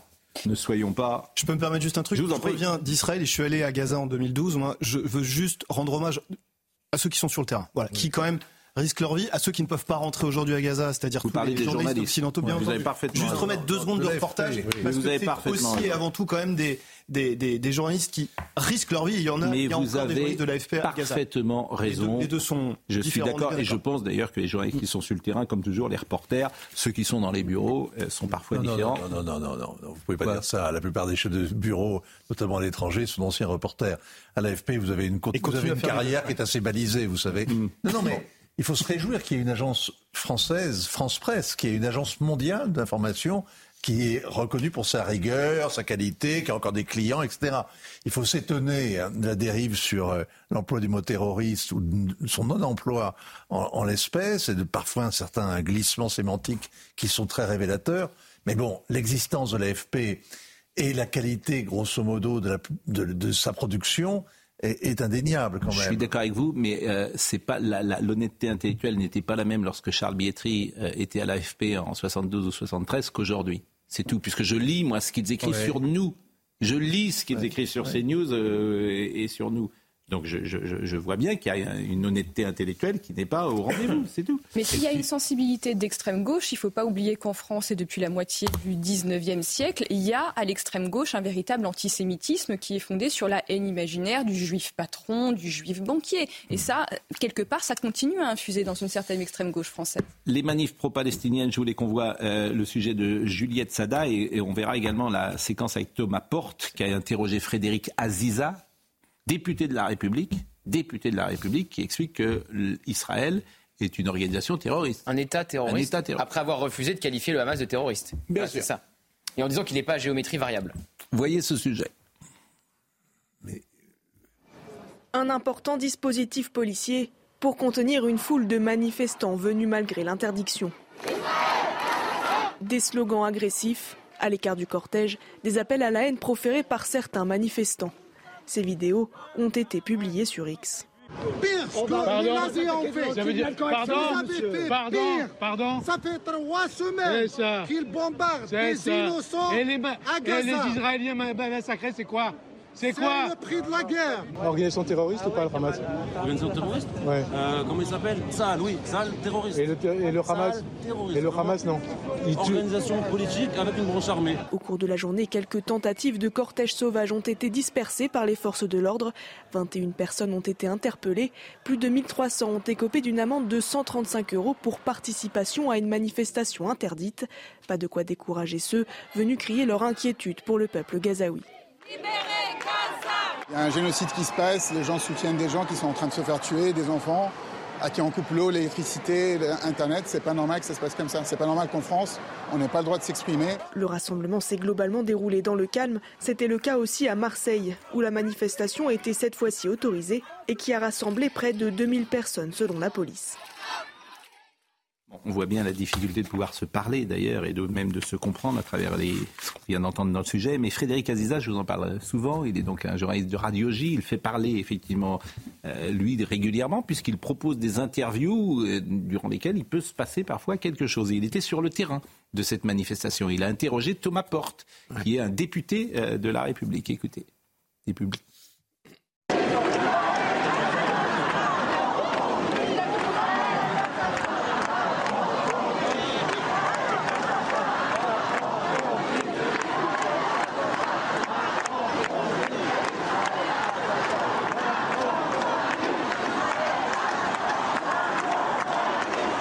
Pourquoi vous êtes là, monsieur Porte dénoncer les crimes de guerre du gouvernement israélien. Et les massacres du Hamas On a condamné tous les crimes de guerre. Les massacres du Hamas Pardon Les massacres du Hamas Les massacres du Hamas On a condamné tous les crimes de guerre. Les massacres du Hamas Les massacres du Hamas On les condamne, on condamne tous les crimes de guerre. Et le terrorisme du Hamas Vous condamnez le terrorisme d'État Et le terrorisme du Hamas Le terrorisme du Hamas C'est de la résistance, c'est pas du Tu fais pas de la provoque, là, arrête. Arrête. Là, pour le coup, Aziza, il fait son job. C'est-à-dire qu'il vient sur le terrain témoigner de ce que pensent les gens qui manifestent. Ça, c'est intéressant. Ça, c'est un travail de journaliste. Et manifestement, bah, les gens considèrent que le Hamas, c'est une organisation de résistance. Et M. Porte, il considère que euh, l'Israël est un État terroriste. C'est leur point de vue. Ce qui met à mal tout l'argumentaire de LFI, qui disait qu'il condamnait tous les crimes de guerre et qu'il renvoyait dos à dos le Hamas, un groupe terroriste, et Israël, une démocratie, ce qui déjà faisait polémique. Mais là, on voit la hiérarchie que fait Thomas Porte. Pour lui, en gros, Israël, c'est pire que le Hamas, puisque Israël, c'est terroriste et pas le Hamas. Mais je trouve que finalement, c'est pas mal que ces manifestations aient lieu. Ça permet de voir la réalité des convictions des uns et des autres. Euh, dès lors qu'il n'y a pas d'apologie du terrorisme ou de slogan euh, explicitement. Bah là, il y a eu de l'apologie du terrorisme. hein. Ah oui. mais Là, il y a eu de l'apologie du terrorisme. Ah bah si. Euh, juridiquement, je ne suis pas sûr que ça, ça tienne comme apologie du terrorisme, mais je ne suis pas juriste. Moi, je juge politiquement. Je trouve très bien qu'on puisse voir la réalité des opinions des gens qui manifestent. Oui, mais enfin, quand vous avez un... Comme c'est le cas d'ailleurs au passage dans tous les pays d'Europe, parce qu'il y a des manifs beaucoup plus importantes encore dans les autres capitales Et ça ne vous européennes. choque pas de voir un député avec son écharpe tricolore Mais évidemment, euh, Georges. interdite. Évidemment, Georges, que Et ça me confirmé choque. par la justice Mais administrative. Mais Georges, c'est un mon, mon, mon, mon- mon ressenti est politique et idéologique par rapport à ça. Je trouve qu'il n'y a pas besoin d'aller chercher du droit ou de faire des procès pour interdire. L'interdiction s'entendait, hein, c'était pas loin du quartier du Sentier, avec des synagogues, donc euh, c'était vraiment motivé par plusieurs arguments. Laurent Nunez, il n'a pas pris une interdiction comme ça. On voit surtout que l'interdiction ne peut pas être euh, bien que respectée. on- tout le monde est obligé de jouer euh, Je suis avec vous, mais vous voyez bien qu'il y a une fracture sur le sol de France comme elle n'a jamais existé. Euh, ces personnes-là, si demain il y avait un raison. combat, par exemple, s'il y avait une guerre, euh, où se situerait-il Euh, Manifestement, euh, le responsable de l'islamisme, c'est d'abord l'immigration. C'est-à-dire que s'il n'y avait pas d'immigration sur Ah là, le sol de France, s'il n'y avait pas cette immigration sur le sol de France, il n'y aurait pas euh, des manifestations Voilà, il a- pro-palestiniennes. Con- Convenez-en. Thomas Porta, c'est. Enfin, je dirais. Et, oui, mais il a- lui, il un utilise, il instrumentalise, donc euh, il C'est un mélange de gauchisme et d'islamisme. Mais non, il va, il à la pêche aux voix. Il va à la pêche aux voix, Monsieur Porte, où il veut le grand Non, chaos. je pense qu'il y a une part de mais, conviction, mais donc, je donc a ça nous renvoie à ce que nous avons fait de cette immigration, c'est-à-dire ce défaut d'assimilation. C'est-à-dire que euh, s'il y avait eu assimilation, ces gens-là, ben, ils ne seraient pas, euh, ils auraient pas, ils seraient pas sur le terrain pour défendre la Palestine. Il y, a me 30 semble-t-il. ans, il y a 30 ans ou 35 ans, à gauche, il y avait des manifs pro-palestiniennes où des Mm. juifs et des arabes pouvaient manifester ensemble pour un dialogue peu- israélo-palestinien. Ce n'est Mais vous savez, la semaine dernière, j'ai dit Donc que Rabbi. Jacob ne, ne- ne pourrait plus passer euh, bientôt. Je pense que même Rabbi Jacob aujourd'hui, qui avait été programmé avant les incidents, je pense qu'aujourd'hui France 2 ne le programmerait pas. Parce qu'on y verrait un acte politique dans sa programmation. Vous croyez je- Oui, je le crois. Ah, je crois qu'aujourd'hui, ça poserait polémique. Alors qu'il avait été programmé avant le 7 octobre, Hmm. que les télés, c'est toujours sur un mois. Il est passé il y a huit jours. Je suis sûr, aujourd'hui, France 2 euh, programmerait Rabbi Jacob, ce serait un sujet. Moi, ce qui m'inquiète, c'est qu'un député ne respecte pas la loi. Que dire d'un député qui n'est pas légaliste? Est-ce qu'il n'est pas en train finalement de dire que la République n'est pas son affaire et qu'il veut le soir un grand soulèvement? Est-ce qu'il ne faut pas revenir à ce que à ce qu'était Jean Moulin, c'est-à-dire un républicain de combat? C'est-à-dire qu'il faut défendre les valeurs de la République. Euh, quelle qu'elle soit. Et je ne sais pas si c'est possible d'avoir des sanctions pour un député qui ne respecte pas une loi. Ah, c'est 135 euros d'amende. Quand vous participez à une manifestation ah, interdite, vous n'êtes pas organisateur, c'est 135 euros d'amende. mais là, il n'est pas simple citoyen, il est député. Mais ils en ont fait une spécialité. Ils étaient à Sainte-Soline, je vous rappelle. ils étaient à la manifestation d'Assa Traoré aussi, qui était interdite. Place de la République en juillet. Ils le font, ils le font souvent, les députés. C'est une bonne question. Oui, mais l'immigration. Euh, vous parlez de l'immigration, Pascal. Euh, faudrait... puisqu'il va y avoir une loi au mois de décembre. Ah oui, bah bonne chance pour trouver une majorité. Hein. Euh, François-Xavier Ménage est avec nous, ça craque. Je parle de l'immigration aussi dans le livre d'ailleurs. Mais oui, alors vous en dites quoi? Ah bah, j'en dis, Moi, euh, en tant que reporter, je dis juste les dysfonctionnements qui existent, notamment dans le tissu économique, bien sûr. Euh, J'ai suivi pendant des semaines des livreurs. Vous connaissez évidemment la situation des livreurs qui souvent sont obligés de louer, enfin, ils, louent effectivement les, les, les, plaques de travail qui sont celles d'autres. il y a, quand vous parlez de défaut d'assimilation, il y a en tout cas une souffrance hallucinante, évidemment, évidemment. Et, et, par ailleurs, dans un port économique où ça ne fonctionne pour personne. Voilà. Bon, ce qui est intéressant, évidemment, euh, lorsqu'on vous lit, c'est qu'aucun domaine pas, quasiment euh, n'est épargné. Sur les médecins, par exemple, c'est intéressant. Je ne sais mm. pas ce qu'on a fait avec la médecine. On a la meilleure médecine du monde. 40 ans plus tard. Je, je vous assure, je ne sais pas ce que vous avez fait, Philippe Guibert. C'est quand même vous, beaucoup qui avez Avec Georges Fenech. Avec Georges Fenech. Bon. Non, non, non, non c'est sa faute. Alors, moi, ma modeste analyse, c'est l'administration et c'est les petits hommes gris qui ont juste fait n'importe quoi. Je partage en partie. Voilà. Bon, sur la médecine, c'est les petits hommes gris, quoi. C'est bah, invraisemblable. On peut prendre l'exemple d'un directeur d'hôpital, parce que pareil, mm. je ne vais pas seulement euh, entendre et, et, aller voir ceux qui sont en bas de la pyramide, vous me mm. permettrez l'expression, mm. mais je vais voir aussi une directrice d'école, un directeur d'hôpital. Le directeur d'hôpital qui raconte qu'au quotidien, sa bataille consiste à essayer d'appliquer des normes, et il en a quasiment une par jour qui arrive sur son bureau, et par ailleurs, essayer également de faire plaisir à l'élu local, le maire qui de facto dans les villes est le président des hôpitaux. Et, et, il explique que cette bataille, elle se fait effectivement au détriment des, des, des patients et que euh, l'administratif prend un poids considérable et quand par ailleurs la directrice d'école dit qu'elle n'arrive plus, c'est poignant, elle, témoigne de manière anonyme, c'est une des seules parce que sinon elle risquait son poste. Et, elle me dit, je l'ai suivie très longuement sur plusieurs mois, et elle me dit que elle n'arrive pas à s'occuper des enfants qu'elle a en classe, parce que dans la plupart des écoles, vous êtes directeur d'école et vous avez aussi des classes, et que la paperasse est folle, gérer un redoublement, c'est des semaines d'administratif. Amener des enfants à la piscine, pour des raisons qui peuvent s'entendre, ce sont des semaines d'administratif. Et ça se fait au détriment des élèves, ça se fait au détriment, tenez-vous bien, de l'argent de cette directrice d'école qui n'est pas une héros qui, qui veut qu'on mette toutes les lumières sur elle, mais qui dépense dans l'année plusieurs centaines d'euros de son fric à elle pour effectivement que les enfants aient de l'équipement qui n'est sinon pas donné euh, par euh, l'éducation nationale et donc elle dépense de son propre argent pour que l'école puisse fonctionner. On n'est pas évidemment dans le quart monde en France, mais ça interpelle beaucoup. et ce sont effectivement ce que moi j'appelle des héros du quotidien qui font fonctionner la machine. Et franchement, dans ma bouche, c'est pas du tout du populisme que de parler comme ça, mais il faut décrire comment les choses fonctionnent. Et on en arrive après. Et moi, c'est peut-être l'élément qui m'a le plus marqué, puisque on parle beaucoup de politique. Vous avez des élus locaux dans un département que j'ai pas pris au hasard, qui est le Morbihan. Moi, je suis Morbihan et le Morbihan, c'est pas le département qui est le plus en train de sombrer en France. Ah eh bien, dans le Morbihan, depuis la dernière élection, parle de l'élection municipale, le taux de démission des élus est de 15%, c'est-à-dire 5 fois supérieur au secteur privé. Et tous disent que l'administration est en train de les tuer, que par ailleurs il y a un désamour qui les touche eux. Quand on dit que les maires ne sont pas touchés par le désamour, c'est faux. Il faut aller sur le terrain, il faut parler aux maires. On a vu l'actualité de ces derniers mois.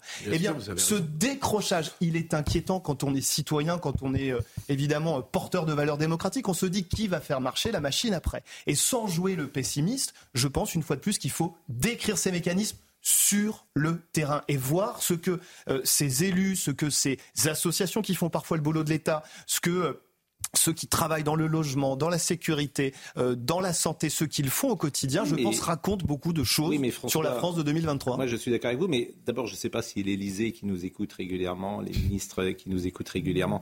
Le problème, c'est que ce n'est pas de vague. Ceux qui sont en place, les, qui sont les courroies de transmission de l'État, S'ils vous écoutent là en ce moment, ils appellent l'Élysée, ils disent mais non, il dit n'importe quoi, mais non, je sais pas si dramatique que ça, etc. Voilà, c'est-à-dire que au chef, en l'occurrence à Emmanuel Macron, on ne remonte pas ces informations. Vous avez parlé Bah, tout à l'heure. ça, moi, j'ai plusieurs niveau. ministres qui m'ont demandé est-ce que vous pourriez venir nous voir Ben pour oui. parler du livre? Donc vous voyez Ben, comme quoi c'est bien que effectivement le terrain doit encore peser bien un sûr, tout petit peu. Mais je Hein? suis. Hum? je- en, en même temps que je disais ça, j'espère. Mais en fait, la vraie réforme de la France, c'est pas une question de droite ou de gauche, en tout cas la première, c'est la réforme de l'État. On est tous d'accord là-dessus. Vous avez euh, parlé tout à l'heure euh, de l'hôpital. Euh, la PHP, et je le dis régulièrement, c'est le premier employeur de l'Île-de-France. La PHP. Comme dans toutes les villes, la plupart Voilà. du temps c'est l'hôpital le premier. Il y a employeur. 40% d'administratifs à la PHP. 40% des gens qui n'ont pas vu un malade. Dans le privé, à l'hôpital américain, il y a 22% d'administratifs. Ils en peuvent plus, les médecins de l'administratif. Mais, attention, 40%, il faudrait vérifier le chiffre effectivement, mais ce qui est important aussi, c'est de ouais. rappeler qu'ils sont là parce qu'on leur demande des normes, des papiers, de l'administratif. Oui, il y a, il y a aussi les syndicats qui ont poussé à l'embauche, etc. Parce qu'il y a plein de responsabilités aussi. hein, faut, euh, Non, c'est- bon. C'est vrai que dans tous les grands services publics, il y a eu une bureaucratisation par des procédures et des normes.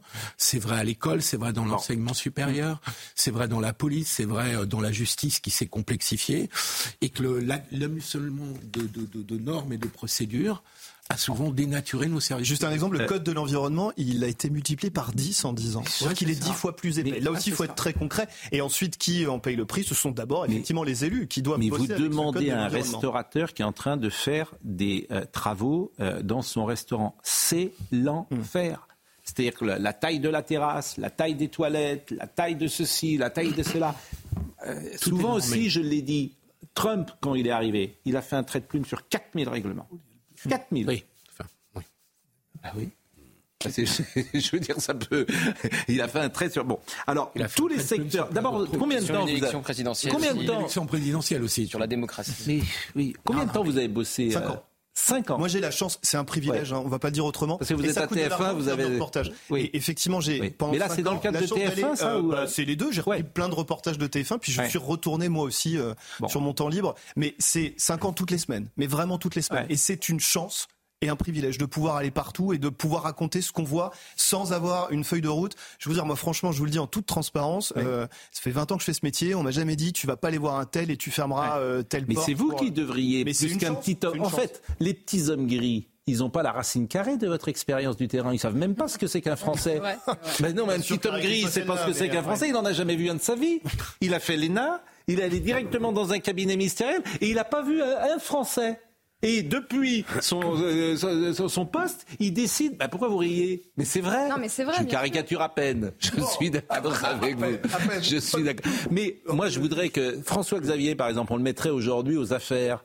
Les journalistes, ils pourraient être aux affaires. Je pense qu'il serait plus. euh, Ah, mais je suis ju- juste content sur le terrain, évidemment. non, mais je serais- Non, il non, serait mais- plus efficace. mais ce qui est intéressant, voilà, parce ça il, raconte- il les connaît ces gens-là. Il y a le quand même une question on vous de la représentation. On, on vous a parlé du Cerfa, j'imagine. Une société civile en politique, ça a toujours été euh, pas loin de la catastrophe. pas bien. Ouais, mais enfin bon, c'est pas mes intentions. Mais Bon, ça alors- permet de remettre juste effectivement la question de la représentation sur la table. Parce que on représente comment la France aujourd'hui? Et je pense qu'on est tous paumés. Mais vraiment, et pas uniquement politiquement, on est tous paumés parce qu'on ne sait pas, et c'est la racine même de ce bouquin.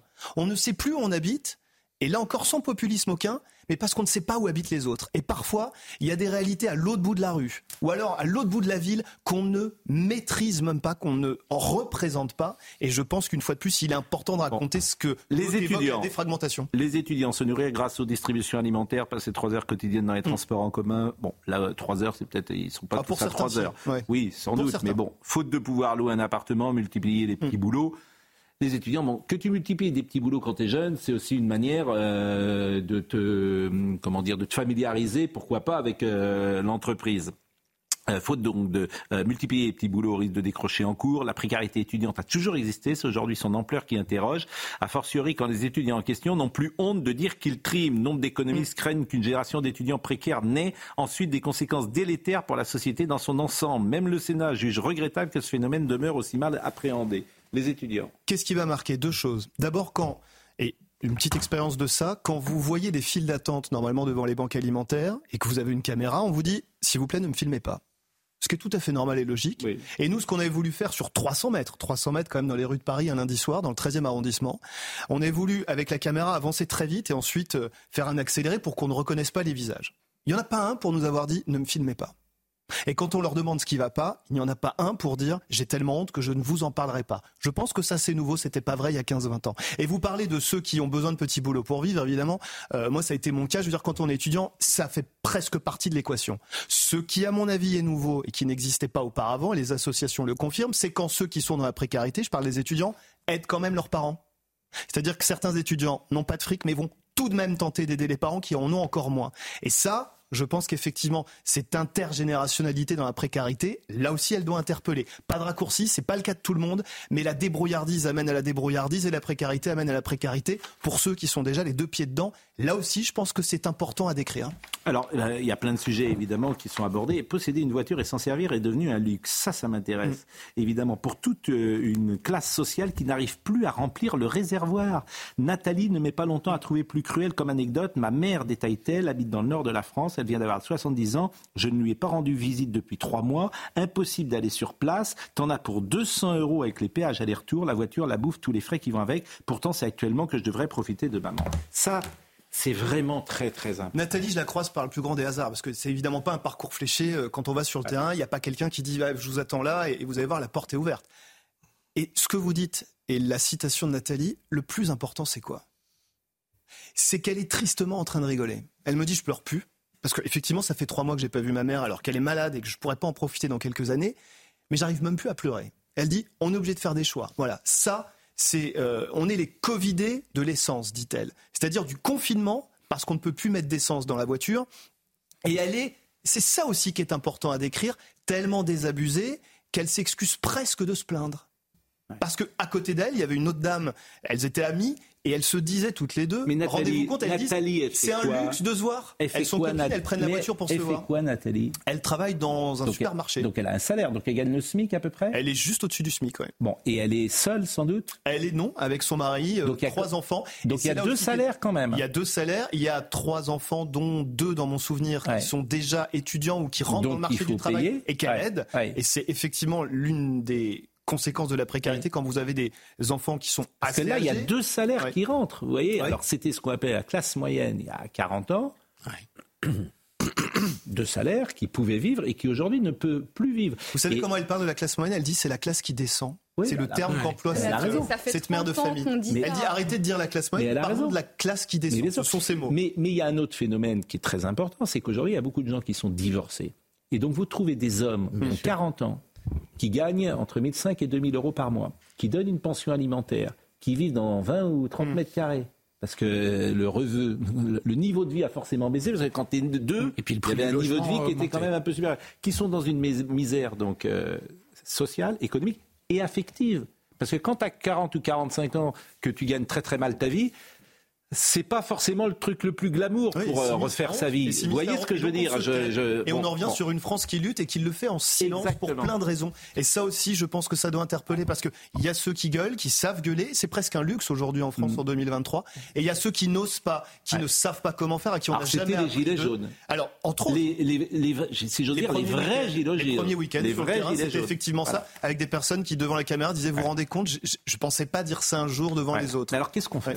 Ouais. Alors moi je pas politique, mais Eh oui, mais qu'est-ce qu'on fait c'est quoi la solution Ah, déjà, Parce que on si tu ne représente, peux ouais. plus vivre de ton propre euh, salaire, de ton revenu, tu fais quoi Alors, on représente déjà ça quand on est journaliste, et je pense après pour prendre et pour euh, donner la parole à, à ceux que, que, que j'illustre dans ce livre, il y en a aucun qui est sur son canapé en train de se dire c'est l'enfer, c'est la catastrophe, la France est foutue, et dans 10 ans on ira tous pleurer. Aucun. Parce qu'ils sont tous dans l'action. Et c'est ce qu'il faut aussi, je pense, euh, relever. C'est-à-dire que quand vous avez un élu qui dit Ok, mon village est en train de mourir, je vais ouvrir une station essence. Ça va coûter un million d'euros à la commune. Et oui, je vais moi-même mettre de l'essence dans les bagnoles, mais j'y vais.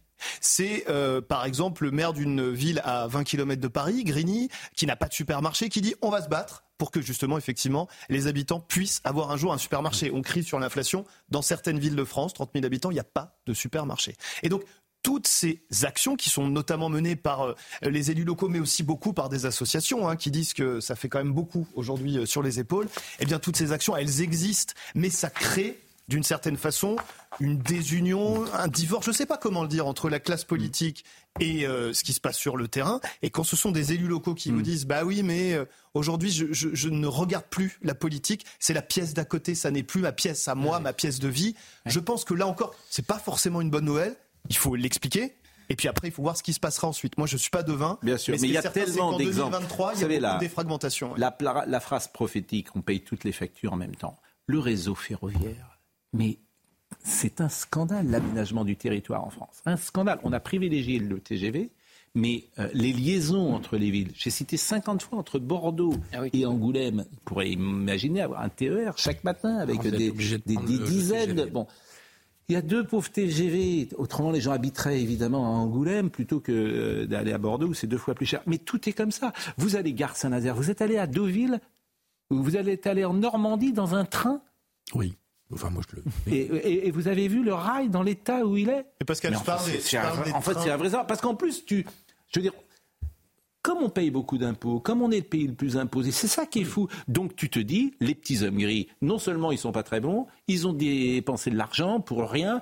En fait, tout depuis 40 ans n'est n'est pas n'est pas C'est intéressant ce que vous dites sur les trains, juste d'un mot, Ouais. parce que moi je Les parle trains, de la ligne incroyable. entre le nord de la Ouais. France et Paris. Et effectivement, j'ai réalisé en, en- en faisant cette enquête que euh, je crois que la, le- la subvention des, des tickets euh, dans les transports en commun est passée de 30 à 70%. Donc effectivement, l'État est plus que jamais présent. Et vous avez, conséquence concrète, un homme que je suis pendant toute une journée qui dit, bah, moi je me lève le matin avec mon sac à dos parce que je sais pas où je vais dormir. Et qu'il y a tellement, il est entrepreneur dans le BTP à Paris et il vit à, à 200 km au nord de la France. Il dit, je ne sais tellement pas, pour des raisons d'argent, hein, sinon il habiterait Paris, euh, je ne sais tellement pas si mon train va arriver à l'heure pour rentrer à la maison le soir que tous les matins, je pars avec mon sac de sport dans En fait, lequel le- j'ai un le- caleçon et un pyjama. Je vais vous dire, c'est le tiers-monde en fait.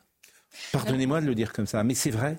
C'est la tiers-mondisation de la France. Je suis désolé de vous dire comme ça, parce qu'en fait, tout a bien marché en France jusqu'en 81, pour faire ça.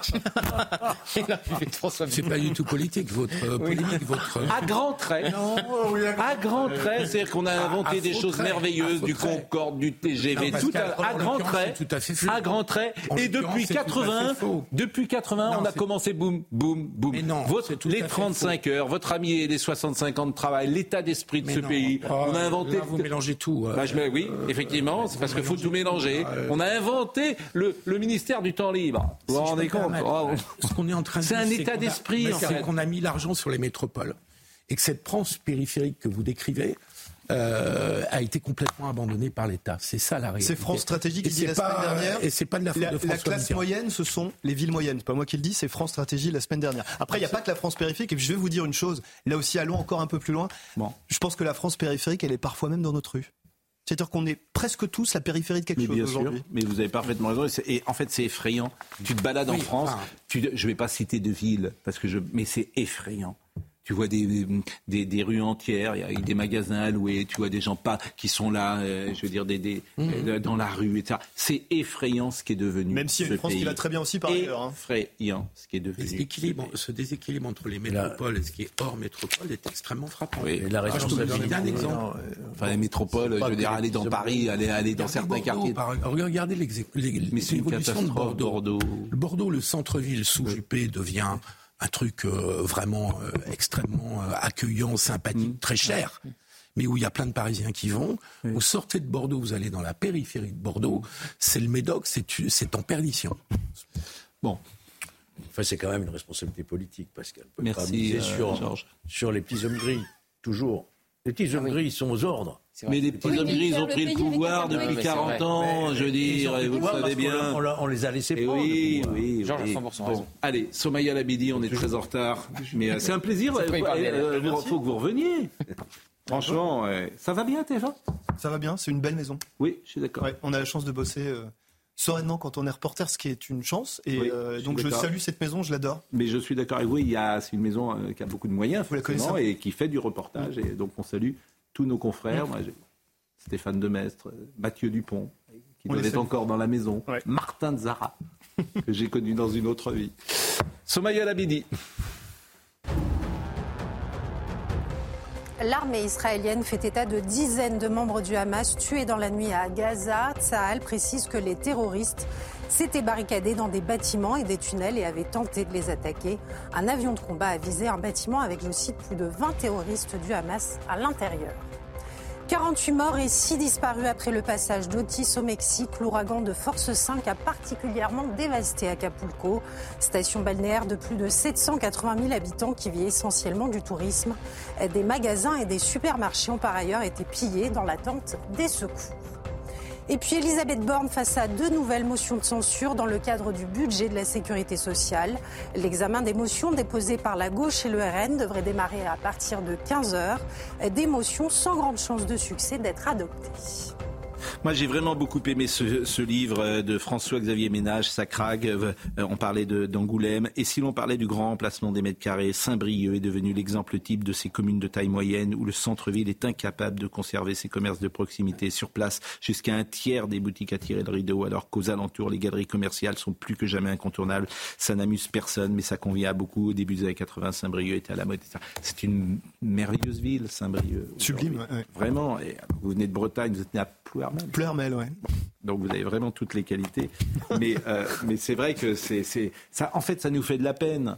C'est, la vérité, c'est que euh, les enfants nés dans les années 60, ce qui n'est pas votre cas, aujourd'hui, ils ont beaucoup de peine sur ce qu'est ce pays. C'est ça la réalité. Ils ont beaucoup de peine. Et ils se disent, est-ce qu'il y a encore un espoir? Je sais bien que l'espérance doit être au cœur de la, de la chrétienté, certes mais aussi de, de, de cœur. Je dis, moi, je croise quand même des personnes qui continuent à avoir l'espoir, y compris quand c'est vraiment très très dur tout ce qu'elles portent sur les épaules. Bah, et c'est quand même un carburant aujourd'hui qui existe en France, euh, parce qu'après, il y a aussi une France qui va bien, évidemment. Oui. C'est que souvent, ah, mais je suis d'accord. Mais, mais c'est un petit peu embêtant. C'est qu'on aurait besoin, on aurait besoin de, se nourrir un petit peu davantage aussi de ceux qui vont bien et qui fonctionnent bien. C'est ça le risque. La France qui va bien, et on en fait partie ici. Elle n'a pas de souci, cette France qui va bien. Elle habite dans des beaux quartiers. Elle va, euh, je veux dire, en vacances dans des jolies stations balnéaires. Elle n'a pas de souci. Mais évidemment, pour que tout le tissu social tienne, il bah, faut penser aux gens peut-être qui vont mal. Il faut du tissu déjà. Exactement. il faut du Bien sûr, vous avez parfaitement, bien sûr. Bon, merci euh, François-Xavier. Vraiment, c'était un plaisir euh, d'être avec nous ce matin. Nicolas Bayet était à la réalisation, Dominique Raymond était à la vision. Merci à Amanda qui était au son. Merci à Marine Lançon qui était en pleine forme avec cette nouvelle heure. Je me disais tout à l'heure, j'aime l'heure d'hiver. Voilà. Hop. Et Benoît Bouteille, qui était là également. Toutes ces émissions sont retrouvées sur cnews.fr. Et euh, demain, on fera peut-être cette semaine un grand dossier sur les rêves, parce que c'est assez intéressant euh, de voir ce que euh, veulent dire les rêves particuliers. c'est votre dérive Jean-Marc Morandini, dans une seconde.